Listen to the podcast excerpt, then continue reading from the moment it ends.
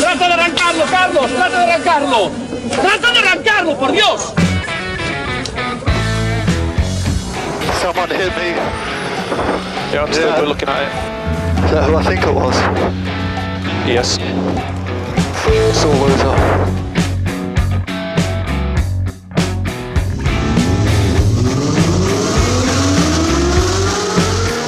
Buena más ojo corta, se cierra poco. Cortar. Para izquierda rápida. Para derecha buena más, se cierra poco. Para izquierda buena más, se abre. Acaba buena más, se abre. Sasar. Para derecha buena más, no cortar. Para izquierda rápida, ojo, se abre. Para uno. Derecha rápida, ojo, con fe. Rápida, ojo, con fe. Acaba rápida menos.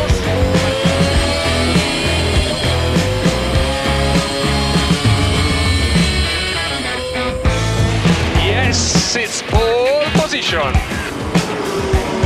Yes! Oh, grazie ragazzi! Uh, che giro! Grazie! Amiguitos, amiguitas, damas y caballeros, damas y caballeres, ya estamos aquí de nuevo. Turbo Track. Toda la actualidad del motor en el 101.6 y en tu podcast. Como cada semana, de la mano de nuestro compañero Dani Catena. Buenas tardes, ¿qué tal? ¿Cómo estás?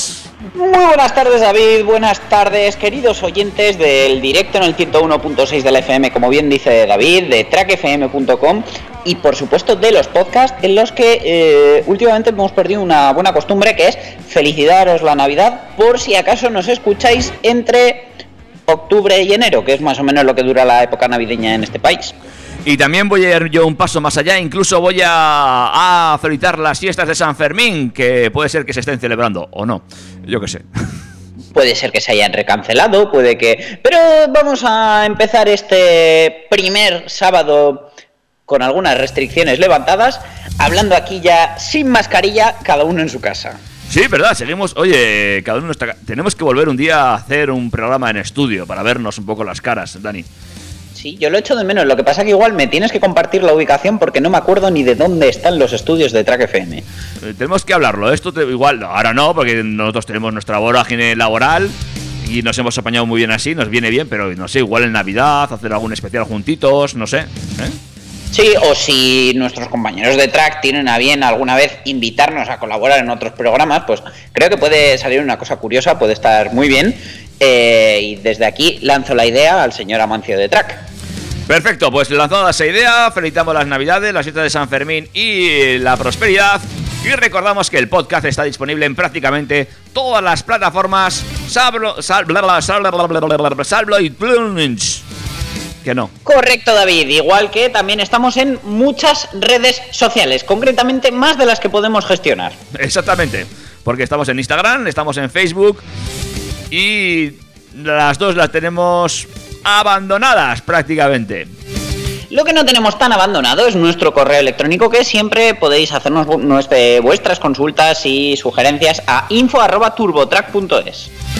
Igual que podéis hacernos las sugerencias también a través de Instagram y Facebook, que aunque no colgamos, sí que vamos mirando de vez en cuando. Yo lo hago, ¿eh? Que a habitualmente. Instagram le hemos dado un poquito más de actividad últimamente en stories. ¿Ah, sí? ¿Sí? Pues- Igual has desactivado las notificaciones o algo. No, es que como manejo varias cuentas, pues a veces no tengo control de qué me está llegando. Usted perdone, señor community. Oh, de verdad. Qué trabajo es el community. Yo no sé lo que es, pero uf. Y dicho lo cual, eh, creo que podemos proceder ya a dar entrada a esta edición eh, MK3 de la cuarta temporada. Con el Una repaso. temporada que, disculpa que te corte David, va a ser cada vez más complicada con esto de los semiconductores porque tenemos noticias, pero apenas hay novedades. Sí, y eh, creo que lo próximo que se va- a presentar va a ser una maqueta en papel de y un coche tipo Ikea, porque construye todo tú mismo. Porque no hay más, o sea. Hombre, yo creo que el, el tema fascículos va a proliferar porque eh, lo último que te van a mandar van a ser los semiconductores. También puede ser. Claro, no te lo van a mandar desde China porque ahí también tienen ya sus problemas. Pero bueno. eh, Ya verás tú cómo se va a poner el mercado de ocasión. Pero bueno, al margen de todo eso, eh, vamos con nuestra escaleta, nuestra parrilla informativa de hoy, donde arrancamos como siempre con la DGT, ¿Vale? Vale. Que eh, recordamos que llevamos todo el año hablando de que tenían un paquete de medidas nuevas, de cambios de la ley de seguridad vial, cambios de multas, puntos, etcétera, y ya ha pasado por la Comisión de Interior y ya tenemos resultado, ya tenemos medidas aprobadas y medidas derogadas. Ay, qué bien, cómo me gusta la derogación de medidas. También vamos a hablar de los mozos. Sí, porque han auxiliado un coche que se había quedado sin gasolina y han, abierto un melón, se ha descubierto un pastelillo. Bueno, pues veremos cuál es el pastel. Sin salir de comunidad nos traes más cosas. Ah, no, no, no, no, nos vamos, perdón, perdón, que había leído mal. Ah, sí. nos vamos directamente de Cataluña a New York. Podemos salir por el aeropuerto del Prat, que por cierto esta semana se ha confirmado que no va a tener ampliación, pero bueno, esto lo dejo para mis compañeros de noticias. La policía ha desmantelado una red de furgonetas aparcadas. ¿Qué dirás tú, Dani? Furgonetas aparcadas, furgonetas aparcadas. Una red, mm, luego te cuento. Sin salir de aquel país. Sí, donde la regulación de los intermitentes crea polémica. Esto no le va a preocupar a los conductores de BMWs especialmente, pero mm, salía una cosa curiosa también. Intermitentes, ese gran desconocido. El Reino Unido, porque volvemos a Europa, pero seguimos hablando inglés, eh, se ha vuelto loco ante la escasez de gasolina, pero loco, loco. bueno, yo soy de Europa. Eh, Bueno. que, A este del charco, ¿vale? eh, ahora sí, volvemos a Cataluña. Sí que parece que el programa lo, lo grabamos desde las Ramblas, aunque estemos aquí en Pamplona. Automóvil Barcelona, os cuento que nos vamos a encontrar si vamos allí a, a- a esta feria que por fin vuelve a ser presencial. Con eh, muchas ganas, además de una feria presencial, todo hay que decirlo. Y en Citroën, ¿qué, qué, qué- qué ha pasado? Pues eh, es un patinazo, es un acierto, no lo sé, luego te lo cuento, pero es muy polifacético. Grandes marcas que siguen en la brecha, aunque no hablemos habitualmente de ellas. Sí, Rolls-Royce prepara su eléctrico y os tengo que contar de este prototipo del que no se ha visto absolutamente nada, qué es lo que me ha, me ha gustado, porque hay algo que me ha encantado. Vale. Y una clásica en este programa.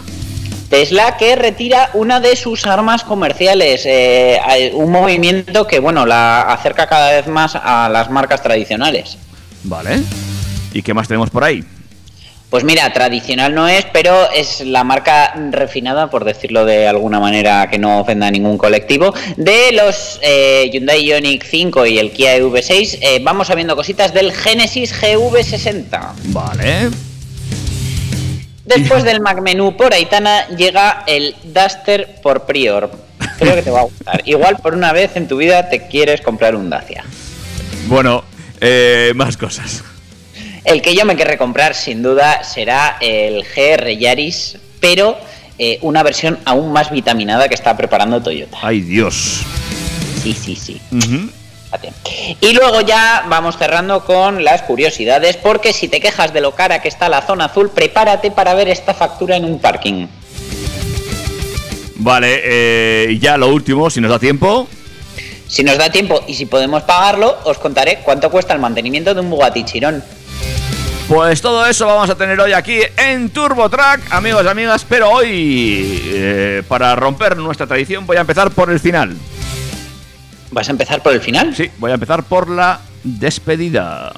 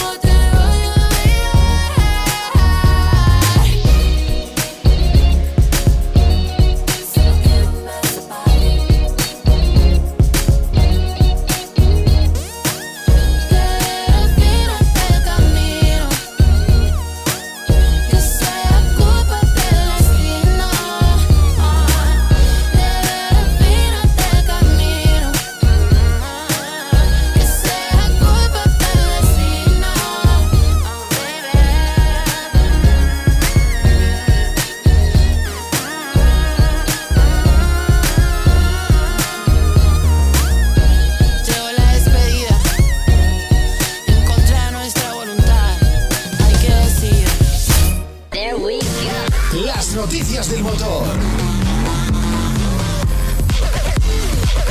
Las noticias del motor.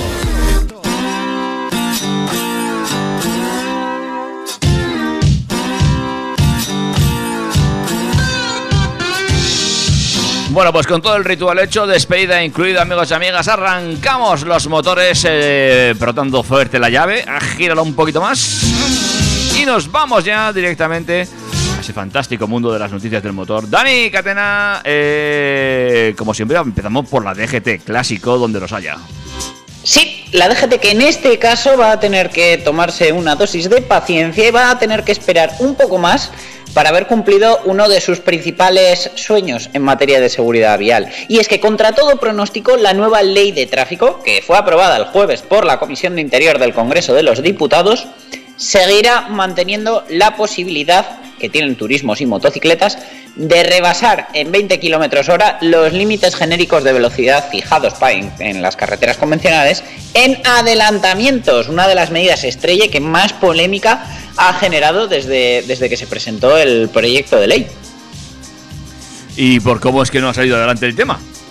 Bueno, pues la historia tiene, tiene un poquito de cola. Por increíble que parezca, la propuesta del Ministerio del Interior y de la propia DGT de eliminar el margen de los 20 km hora fue rechazada por un error en la sesión de votación de los diputados que componen la Comisión de Interior, que se reunía este jueves para decidir sobre el proyecto de ley por el que se modifica el texto refundido en la Ley de Seguridad Vial eh, aprobada en 2015. ¿Vale?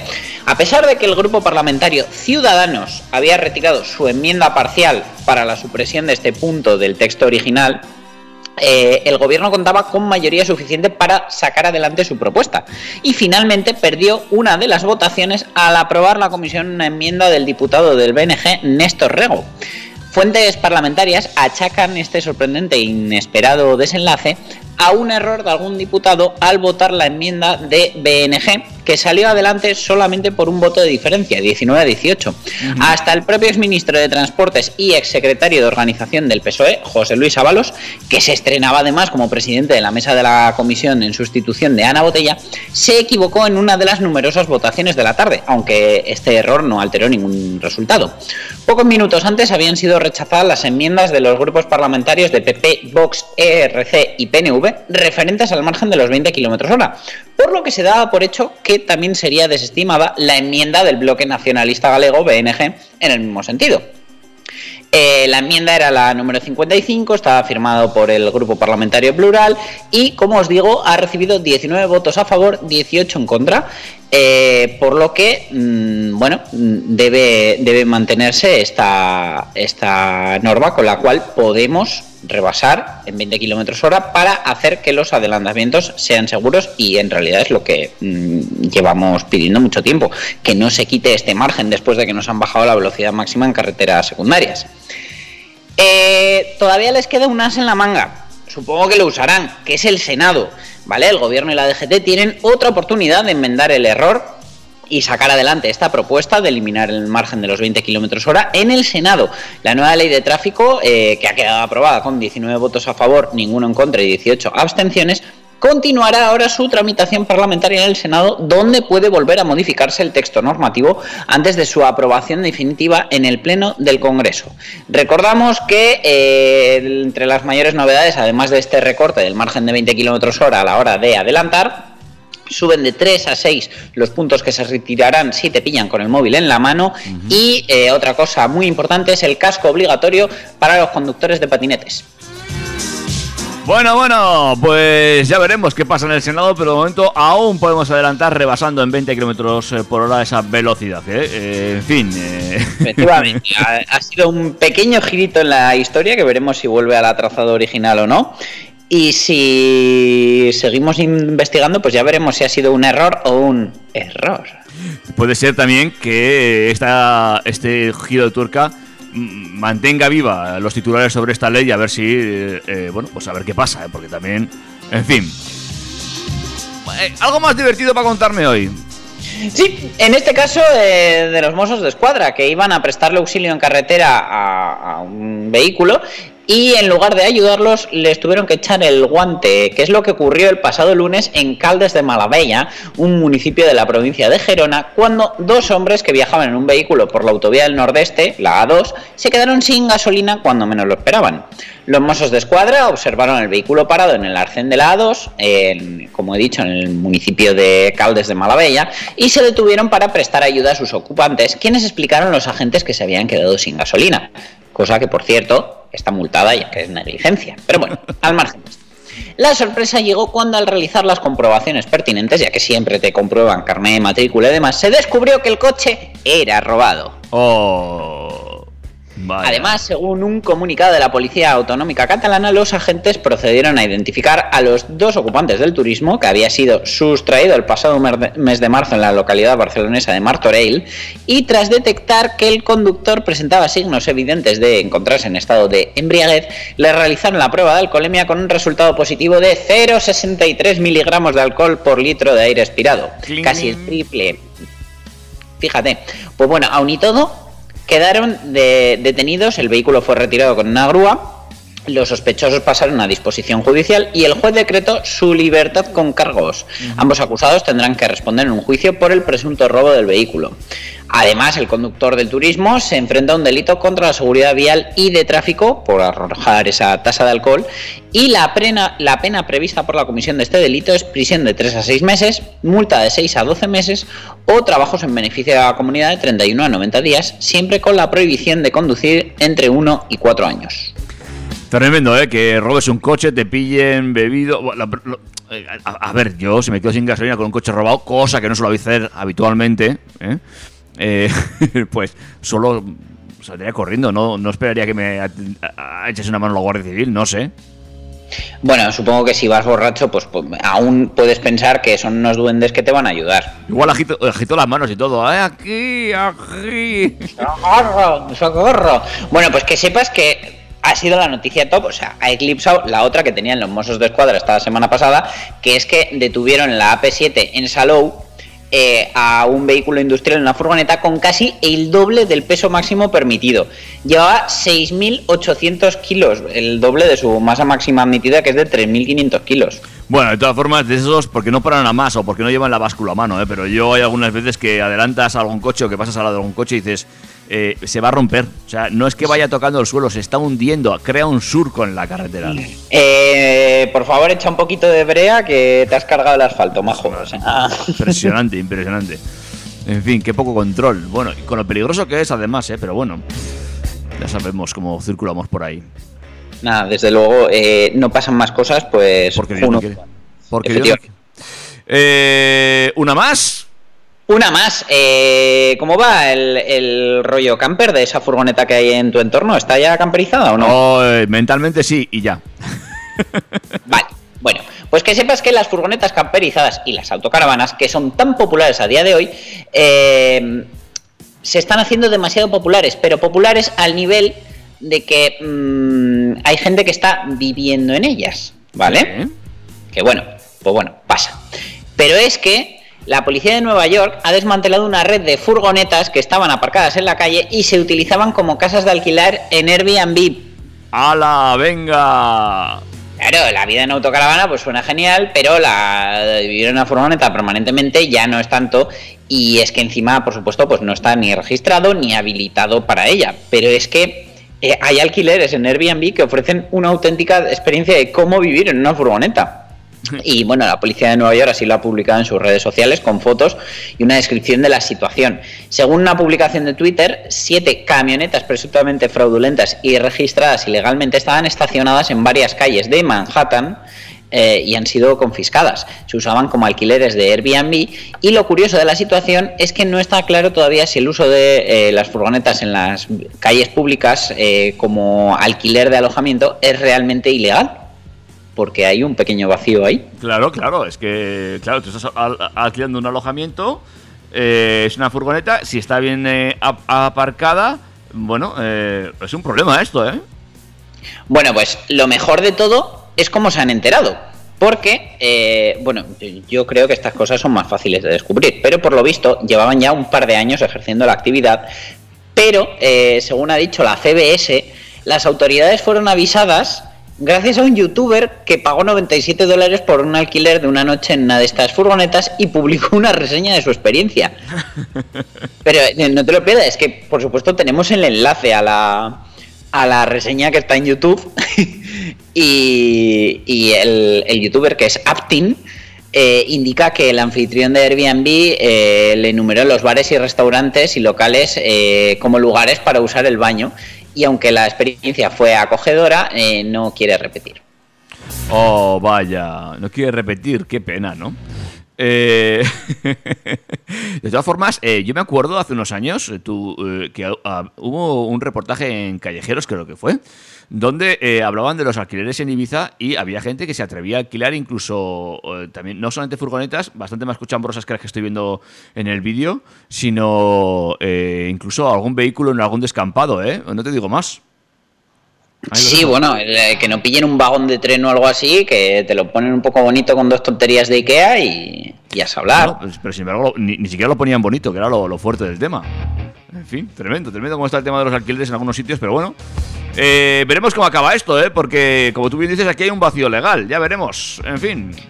Hay un vacío legal. Otro día hablaré de, de cómo está la legislación para las camper aquí, que me he estado informando por, por mi última calentada. Y, y es curioso también, esto da para otro programa en el que no haya novedades. Pero no me quiero ir de Estados Unidos sin hablar eh, de que eh, quienes hemos estado siempre nos llama la atención de que eh, los intermitentes allí son en realidad la luz de posición parpadeando. Ajá.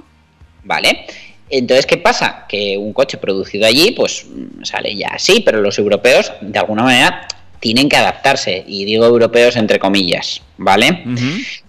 Entonces, eso, los intermitentes son eso, intermitentes, luces que se encienden y se apagan de manera secuencial para indicar al resto de usuarios de la vía la intención de un vehículo que va a variar su trayectoria, ¿vale? Mm, son una forma visual de comunicación y sirve para relacionarnos con el tráfico abierto, ¿vale?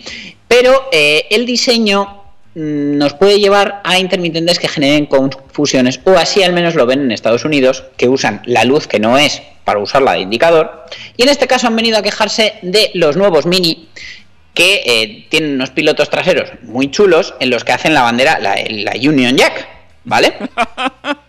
Entonces, ¿qué pasa? Aquí en Europa, eh, esa banderita es la luz de posición y luego hay una parte central, que no es la banderita iluminada, que es la que usamos en Europa como intermitente en luz naranja. Pero sin embargo, en Estados Unidos, como son como son y usan la luz de posición parpadeando, resulta que lo que se ilumina es la banderita. Vale, tú si ves el coche por detrás, resulta que en vez de la mitad de la bandera de la Union Black, puedes eh, ver una flecha apuntando justo al lado contrario.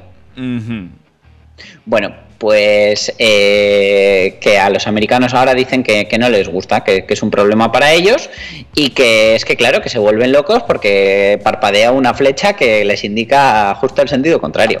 Evidentemente, claro. eh, pues ciertamente es un problema, ¿eh? Sí, más cuando además eh, la National Highway Traffic Saf- Safety, que es una organización estadounidense y es la más importante del mundo en cuanto a seguridad, dice que los coches equipados con intermitentes traseros de color rojo en lugar de naranja tienen un 22% más de probabilidades de sufrir un, un alcance. Normal también. Entonces, pues bueno, eh, en lugar de cambiar su legislación y hacer las cosas un poco normales, pues prefieren quejarse de los intermitentes de los mini porque dibujan una flecha hacia el lado contrario. Un follón. Yo no sabía esto de los, de los Yankees. Pensaba que todos usábamos los mismos intermitentes. No, no, pues además que es una cosa que llama la atención porque eso, ves coches mm, europeos o de este lado del charco eh, y ves que la, la luz que luce como intermitente no es la misma que luce aquí. Y dices, ¿pero qué está pasando? Y es que ellos lo que hacen es mm, poner a parpadear la de posición.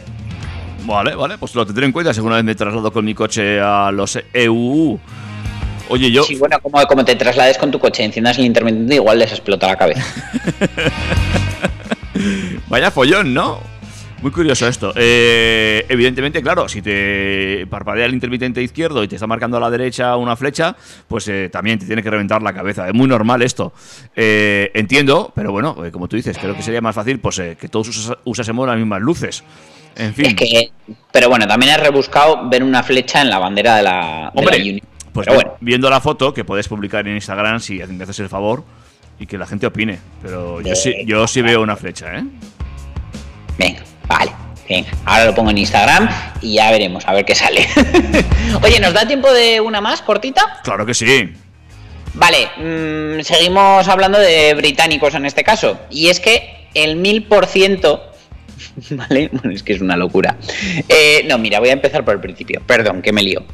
Eh, ya sabemos que estos días eh, hay un problema de escasez de gasolina en el Reino Unido que está provocando unas colas tremendas, una auténtica locura que estamos viendo por la tele y, estamos casi asustándonos de que llegue a pasar aquí.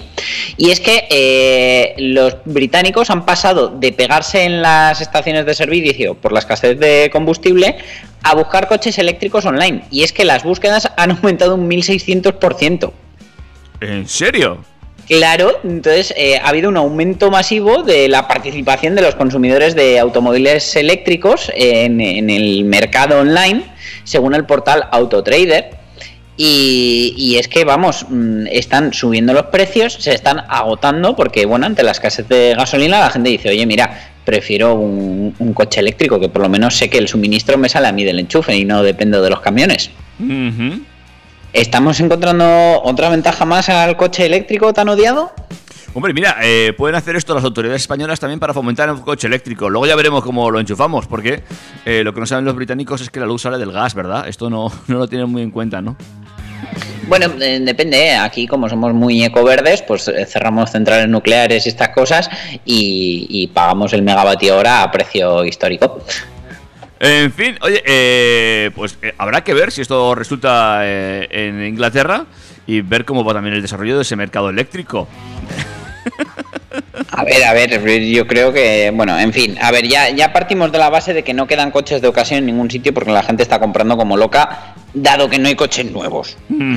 Pero a ver si encima ahora vamos a tener que empezar a importar coches con el volante a la derecha porque los británicos ahora no los quieren, los de gasolina. Claro, que además tienen un problema añadido. Claro, ahí como llevan el volante a la izquierda, porque bueno, si fuera Francia, pues te compras un coche en España, pero en fin, va a ser muy gracioso. Esto. sus, sus importaciones están un poquito limitadas. Pueden importarlos de Japón, pero eh, es que no les están llegando camiones, no hay gasolina. O sea, es que estamos metidos en una crisis muy gorda, muy gorda, David. No sé cómo vamos a salir de esta. Oye, pues eh, hacemos un break y luego nos trasladamos a Barcelona y a ese salón, ¿te parece? Venga, perfecto. Ponme otro temazo de esos que acostumbras a ponerme. Venga, que seguimos aquí en la sintonía del 101.6 en Turbo Track, dándole un poquito de buen rollo hasta tarde de sábado. Atención mi gente,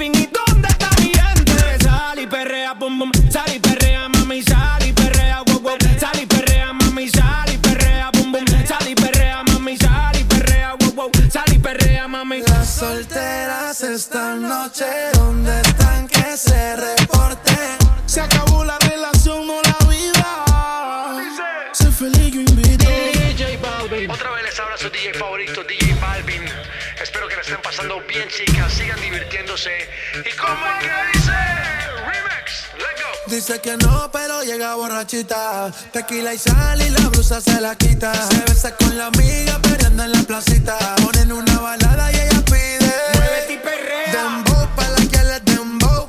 Ya encontré la baby, tienen todo el flow. Le dicen que arranca,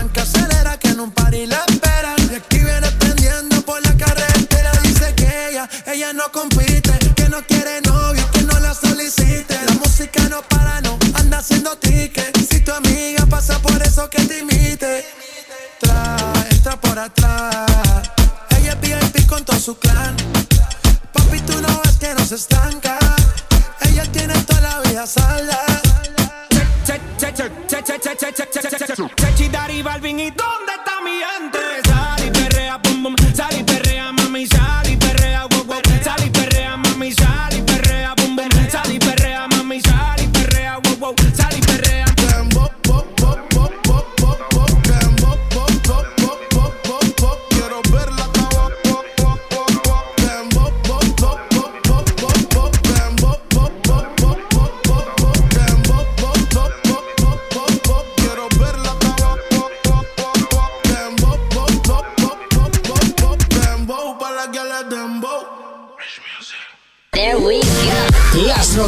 motor.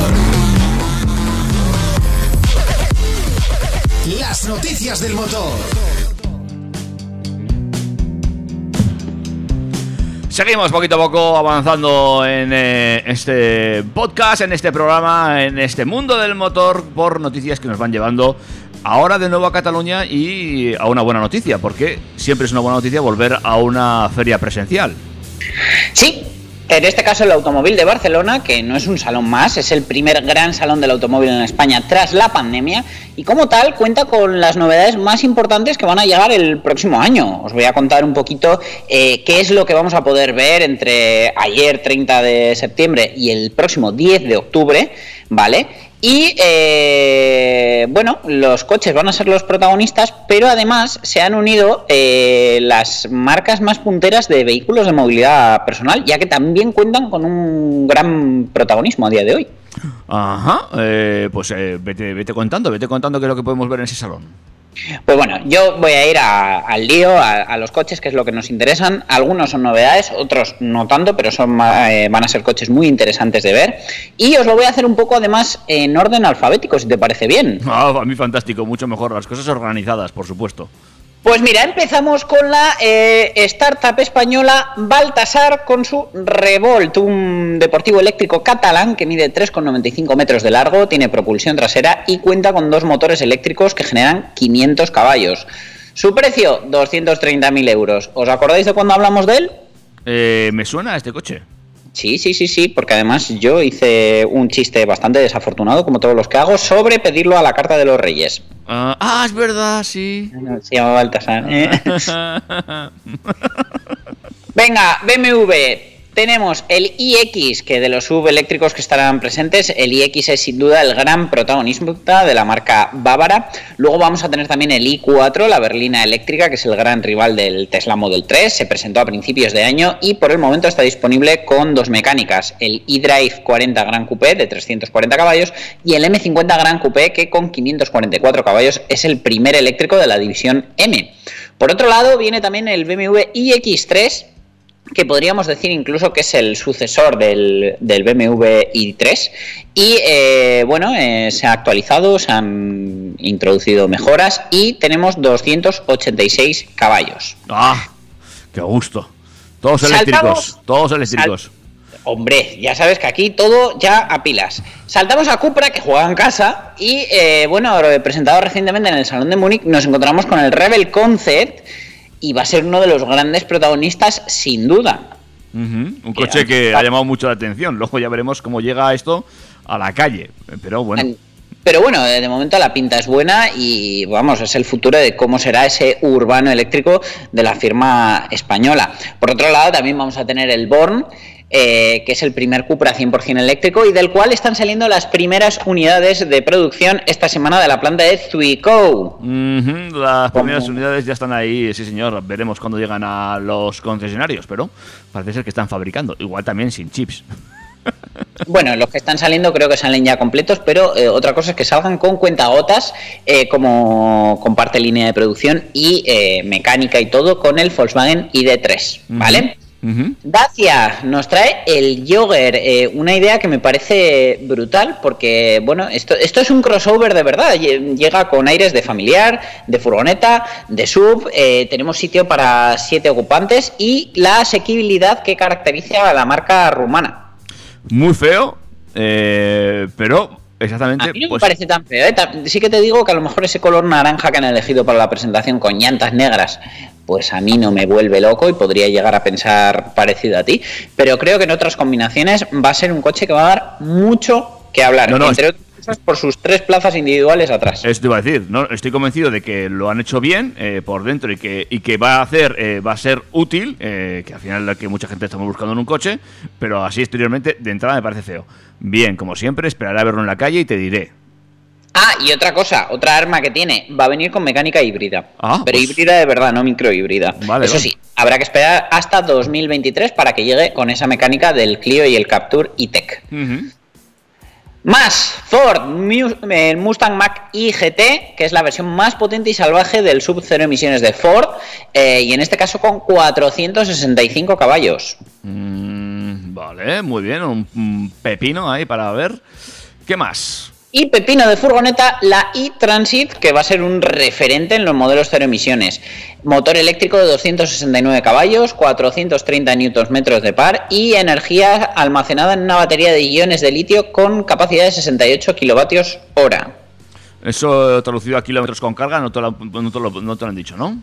Mm, Es que en una furgoneta yo todavía no sé cómo lo van a homologar, porque claro, mm, a ver, esto podrían ser 300 kilómetros de autonomía en un turismo, tranquilamente, pero de furgoneta cargada igual son 100, who knows. Ay, ay, ay. Eh, bueno, eh, veremos, eh, porque es un sector muy interesante eh, para el, el tema de las furgonetas y sobre todo para el tema del repartos y demás, eh, volverlas eléctricas, pero claro, eh, las autonomías cargadas habrá que verlas. Sí, pero bueno, para el tema del reparto en última milla es interesante. Sigo corriendo porque si no, no nos va a dar tiempo. Honda HRV versión IGEV, eh, versión equipada con motor gasolina y eh, dos unidades de gestión 100% eléctricas, ¿vale? Es un híbrido en, en paralelo que desde luego nos, nos va a dar mucho que hablar también eh, este tipo de tecnologías que por ejemplo también la va a traer el próximo Qashqai híbrido. Saltamos a Hyundai que nos trae el Ioniq 5 que yo ya he podido ver en directo, es decir, ya lo tenéis en los concesionarios, pero desde luego siempre sorprende verlo porque es un coche que de verlo en foto a verlo en persona eh, impresiona, sobre todo por el tema del tamaño. Comparte chasis y prácticamente todo con el Kia EV6 y se ofrece con potencias de entre 170 y 306 caballos. El que va a ser un poco más novedad verlo, porque lleva menos tiempo en el mercado, es el Kia EV6, que sin lugar a dudas es uno de los eléctricos del momento. Resulta espectacular y cuenta con una versión de 585 caballos. Su precio arranca en 46.450 euros. Pero no todo el mundo que pase por el stand de Kia se va a fijar en el EV6, estando el nuevo Sportage. Quinta generación del subcompacto, superventas, se renueva totalmente en su diseño. Ahora ves el, el modelo que todavía se vende al lado de este y parece que tiene 20 años. Cuenta con una gama de motores tremendas, eh, tiene todas las tecnologías disponibles, eh, eh, térmico, híbrido, microhíbrido, híbrido enchufable, vamos, menos eléctrico 100%, lo va a tener todo. 265 caballos para ese híbrido enchufable y el híbrido normal. Y va a ser uno de los modelos más vendidos el, el año que viene, seguro. Mercedes, EQS, me ha encantado. Me, me ha gustado el EQE, que es lo mismo pero a escala prácticamente, pero eh, sin duda es una cosa que merece la pena verla porque emplea la nueva arquitectura modular para vehículos eléctricos de lujo, porque desde luego esto es un salón con ruedas eléctrico. Potencia entre 333 y 523 caballos, pero no os vayáis que habrá un EQS AMG con más de 700 caballos. Interesante. Después, el que os conté el otro día, el AMG GT en versión Black Series con eh, su 4000 V8 de 730 caballos. Brutal. Luego, otra cosa que os conté hace meses, eh, el nuevo coche de seguridad del Campeonato Mundial de la Fórmula E, el, Men- el Mini Electric Pace Seater, eh, lo vais a tener también allí en Automóvil de Barcelona. Mm, muy bonito. Más. Es una Renault Kangoo, es una Dacia Docker, no es la Nissan Town Star. eh, eh, completa su ofensiva de, de vehículos comerciales. Perdón, Dacia Docker no, porque desaparece del mercado. La que la sustituye es la Mercedes Citan, que está hecha sobre la misma plataforma. Como no hay dos sin tres, Nissan lanza la Town Star, en la que han hecho una jugada que ha sido eh, eliminar la mecánica diésel y meterla eléctrica. Así que o gasolina o eléctrico. Mm, chicos, yo hubiera optado por el híbrido, por el e-tech. Pero bueno, Renault sí que nos trae su nuevo Megane E, el, el e-tech eléctrico, que también está sorprendiendo muchísimo a todo el que lo ve, aunque lleva ya unos meses presentado. Y todo esto es un poco porque ya sabemos que no van todas las marcas que nos gustaría eh, a este salón de, de Barcelona, pero me parece que si os podéis acercar vais a echar un día bastante interesante viendo todas estas novedades. ¿Y tú no te vas a acercar? Qué raro. Pues me estoy calentando ahora según lo dices, eh, no lo sé, no lo sé. Venga, si total te queda ya tiro de piedra. Has hecho medio camino este fin de semana. Poco más. Mm, Bueno, ya veremos, que hay que convencer a la familia de ello. Oye, eh, ¿sabes quién no estaba en el salón pero nos trae una novedad brutal? Eh, cuéntanos qué va a hacer. Pues sí. Citroën con su visión futura de la movilidad urbana basada en una plataforma. Siempre hablamos de plataformas, pero es que en este caso es una plataforma De verdad. literal. Es que muy graciosa. Se llama Skate eh, y como os digo es la visión que ellos tienen del futuro y es que mm, según ellos dicen eh, la- la idea de este Skate se basa en un revolucionario modelo de código abierto que según la firma podría mejorar la fluidez del tráfico en un 35%. En este caso es una plataforma con capacidad de conducción autónoma de nivel 5, es decir, no precisa un conductor en su interior, puede prescindir de los elementos de conducción habituales como el volante y los pedales y de esta manera puede moverse por áreas urbanas sin intervención humana y además permite que, se- que puedan funcionar continuamente a excepción de los tiempos de recarga, que también se realiza de manera automatizada en centros dedicados. La velocidad máxima a la que se puede desplazar es de eh, 25,75 km por hora, dependiendo del entorno en el que se esté moviendo, y eh, lleva el sistema de suspensión hidráulica Advanced Control, que la tiene ya patentada Citroën. Su sistema de dirección eh, son unas ruedas esféricas que parecen pelotas, con las que puede girar 360 grados, le da una gran eh, movilidad. Y eh, sobre la plataforma se, eh, se ponen unos pods, como ha llamado Citroën, que son cápsulas de viajes eh, intercambiables que pueden proceder de diferentes proveedores de servicios ofreciendo otra concepción de viajes compartidos. Pero vamos, eh, no solo viajes compartidos, sino que pretenden darle diferentes usos. O sea, quieren hacer, vamos, desde un coche para echarte la siesta hasta un Airbnb, hasta un vehículo que te lleve las cosas de Amazon. Así que sin duda es el principio de algo que creo que puede evolucionar en una idea bastante interesante, pero no sé yo cuánto dicen que va a mejorar el tráfico si solo puede ir a 26 por hora. Pero bueno, esto ya lo veremos más adelante. Y lo que yo me gustaría ver es la altura real de la plataforma que salva al suelo, porque esto, así visto en las fotos, eh, ya te digo yo que por Pamplona no circula con los badenes que tenemos, ¿eh? Bueno, a ver, yo creo que esas pelotitas para encarar los, velo- los, lo- uy, los balones, los badenes pueden ir bien, pero yo creo que luego se quedan panza encima. Sí, no sé, igual en realidad es infinitamente más grande de lo que parece y el problema es subirse al cacharro. También puede ser, es una de dos, sí, sí, sí. Bueno, como idea está bien, eh, vemos, por lo menos lo que vemos es que Citroën sigue trabajando en, términos y, y constantes futuristas, que ya veremos luego qué salida le dan. Ahí está otra idea que presenta la marca francesa y que bueno, veremos dónde, dónde les lleva. Pues sí, igual que eh, el mundo actual nos lleva hacia la electrificación y el primer Rolls Royce eléctrico de producción en la historia está un pasito más cerca de hacerse realidad. De hecho, está tan cerca que la firma británica acaba de hacer público su nombre y su fecha de lanzamiento. Se va a llamar Rolls Royce Spectre y desde la compañía han anunciado que muy próximamente comenzarán las pruebas de desarrollo en, ca- en carreteras públicas. El Rolls-Royce Spectre eléctrico va a ser el primer modelo de la nueva era electrificada de Rolls-Royce, una era que comenzará en 2023 y se hará íntegramente eléctrica a partir del año 2030. Rolls-Royce ha desarrollado el programa de pruebas más exigente de su historia, que va a recorrer 2 millones y medio de kilómetros por todo el planeta durante los dos próximos años, incluyendo durísimas condiciones climáticas y terrenos de lo más agrestres. Está previsto que los clientes reciban los primeros Spectre en el último trimestre de 2023. Y aunque la marca no ha detallado en el comunicado el tipo de coche ni la carrocería, en las imágenes que han publicado sobre ese anticipo del Spectre, se puede ver un coupé de lujo con carrocería fastback muy similar al Rolls-Royce Wraith actual. A día de hoy eh, no hay en el mercado ningún otro coupé de lujo totalmente eléctrico.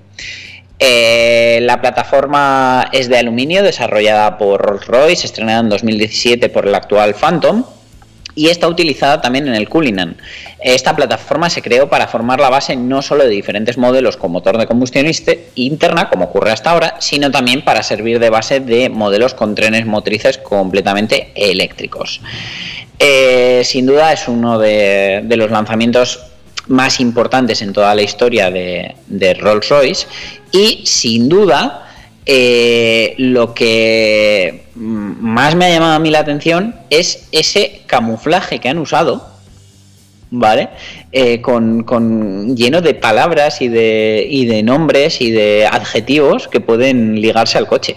Me ha gustado también mucho el camuflaje y además es que cumple su función, ¿eh? perfectamente camuflado, la, la silueta final del vehículo.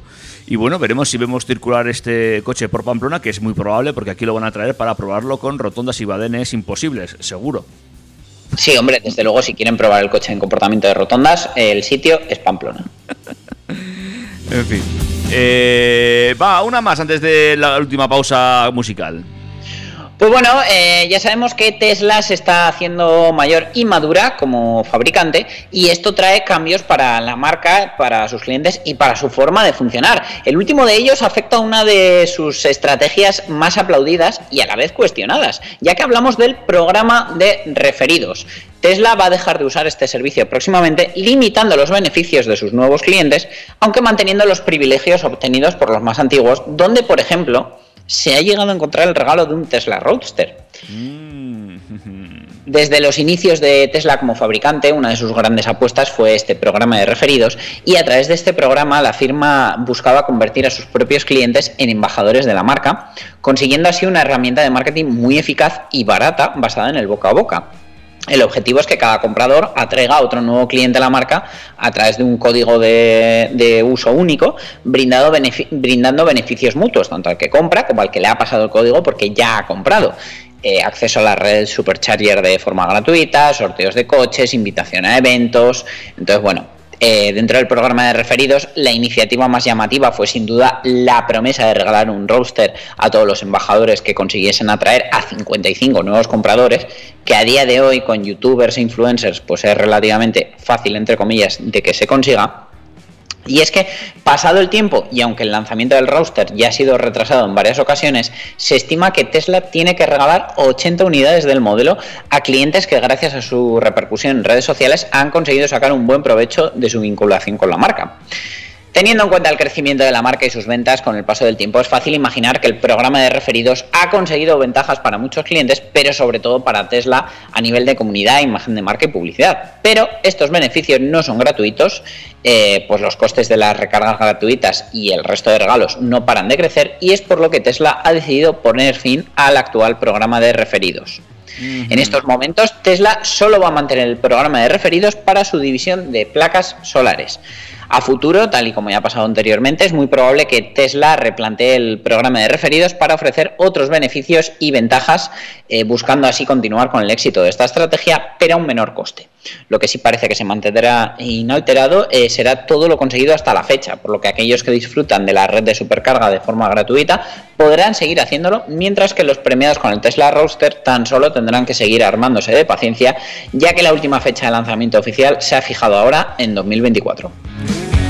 Bueno, pues veremos eh, cómo acaba esto, eh, pero evidentemente cuando haces una- unas campañas de este tipo, pues eh, hay costes, quieras que no.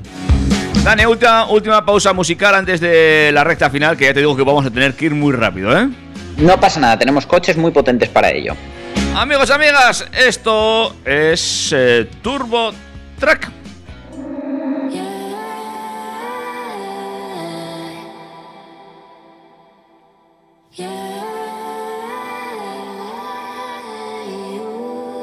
No me esperaba esto, lo admito. No esperaba que sea como yo. Hacía tiempo que estaba actuando. para No sentirlo así como hoy. Sé que no es fácil, pero no es nuevo. Pensarnos tanto, pues si queremos ser. Como sea, tú sabes, quiero. Pero no estoy donde estás también. La noche se vuelve peor si tú no estás conmigo, dándome calor. Yo ya no te consigo donde sea que voy. Estoy buscándote igual. Hace tiempo le pido consejo a la gente para ser mejor, alienata decente para hacerte mejor a ti. Y que lo demás aquí ya sobra. Soy parte de ti, tu parte de mí. Soy parte de ti, parte de mí. ¿Cuánto tengo que esperar para que vuelva? En verdad que no quería que te fuera. Yo esperaba que sea muy diferente, encontrarnos frente a frente a pesar de que duela. Como le pico las llamadas a la noche. ¿Cómo te siento si no puedo tenerte aquí conmigo? Si tanto vale que me quieras, obviamente. Puedo hacer más nada si no estoy contigo. Si supiera cómo esto se siente, si pudiera estar aquí para verme, si pudieras encontrarte conmigo hoy. Si supiera cómo esto se siente, si pudiera estar aquí para verme, si pudieras encontrarte conmigo hoy. Soy parte de ti, tu parte de mí. Soy parte de ti, parte de mí. Y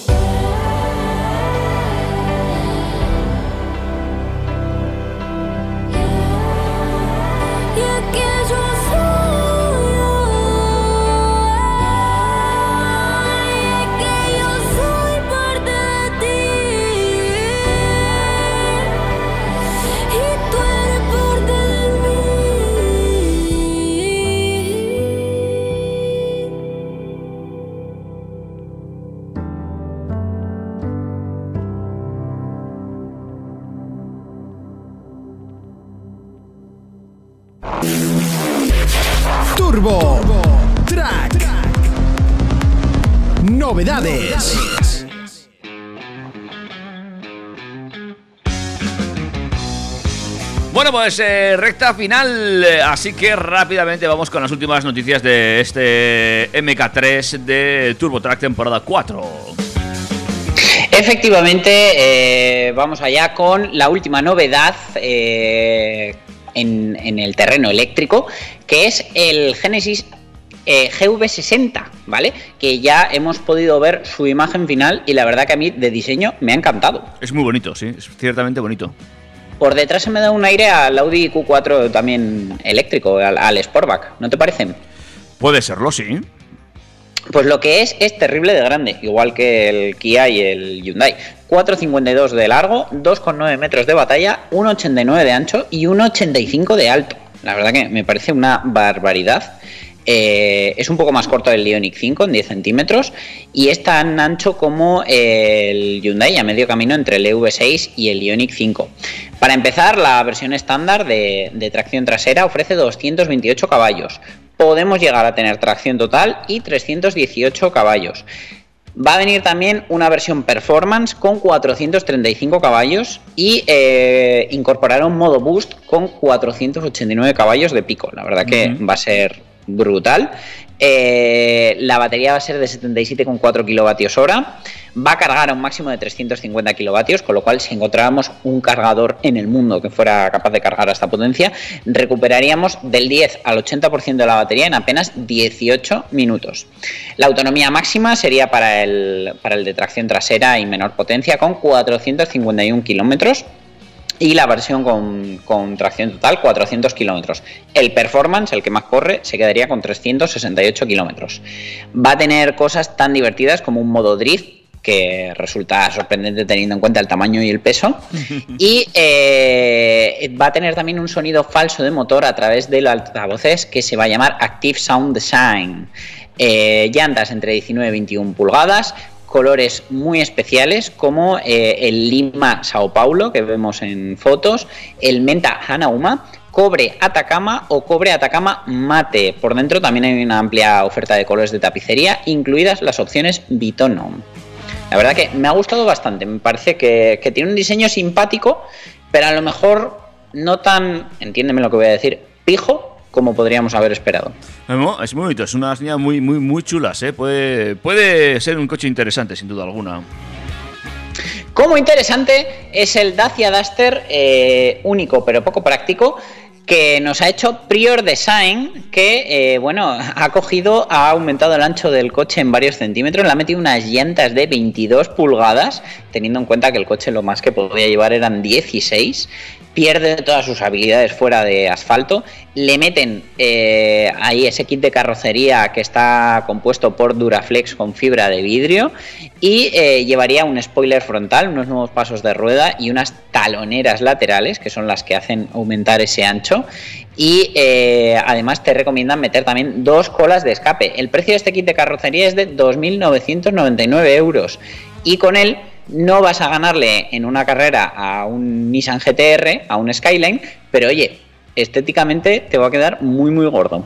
Recordamos que el precio no incluye ni las llantas, ni la suspensión rebajada, ni tampoco el tubo de escape, pero... No, no, solo, solo el, el ensanchaje de la carrocería. Pero guapo, guapo te queda un rato. No, sí, sí, desde luego. Como guapo, guapo, quedará eh, esa versión un poco más picante todavía del GR Yaris que está poniendo a punto Toyota en Nürburgring. Ha sido cazado y bueno, eh, a ver qué, qué mejoras incluye, pero yo apuesto que lo primero que van a hacer es rebajarle todavía más el peso. Estéticamente se ve que lleva pues un kit de carrocería un poco diferente con un alerón que no va a llamar absolutamente nada la atención. Para nada. Se supone que eh, la potencia se podría ver incrementada hasta los 300 caballos. No está nada mal, ¿eh? No está nada mal. Seguro que te gustaría conducirlo en este mismo circuito precisamente. Sin duda, quiero volver y volver cuanto antes. La que volvió, pero no cuanto antes, fue una TikToker mmm, que aparcó el coche en Ciudad de México allá por 2017. Por algún motivo salió con el ticket en la mano, pudo sacar el coche y eh, ahora cuatro años después ha probado a meter ese ticket porque lo encontró por ahí en el coche, pues imagínate cómo lo llevaría de limpio si no hizo, si no lo limpió en cuatro años, y mmm, pasó por el mismo parking y dijo, voy a meter el ticket a ver si me lo lee. ¿Sabes cuál era la suma de estos cuatro años de parking? Lo sé porque lo estoy leyendo. 30.700 euros. Eh, bueno, eh, lo raro es que nos saltaran las alarmas y le hicieran pagar. No, no, sin duda. Eh, una de las respuestas que le dio uno de sus 128.000 seguidores eh, fue que dejara el coche para pagar eh, la cuenta. Otro le recomendó que volviera en 2025 y el resto han dicho que eso, que el parking le ha salido barato. Es, bueno, es para volver, para volver en 2025, sin duda alguna. Sin duda alguna, para volver eh, y barato como el mantenimiento del Bugatti Chiron, ya que Mohamed Al-Qazi Samami, un entusiasta de Bugatti, fue a un recién estrenado concesionario de la marca en Singapur para obtener información detallada sobre el mantenimiento del Chiron Pure Sport, supongo que para decidir si se lo compraba o no. Su objetivo era calcular cuánto costaría mantener el hipercoche de más de 3 millones de euros en un periodo de 4 años.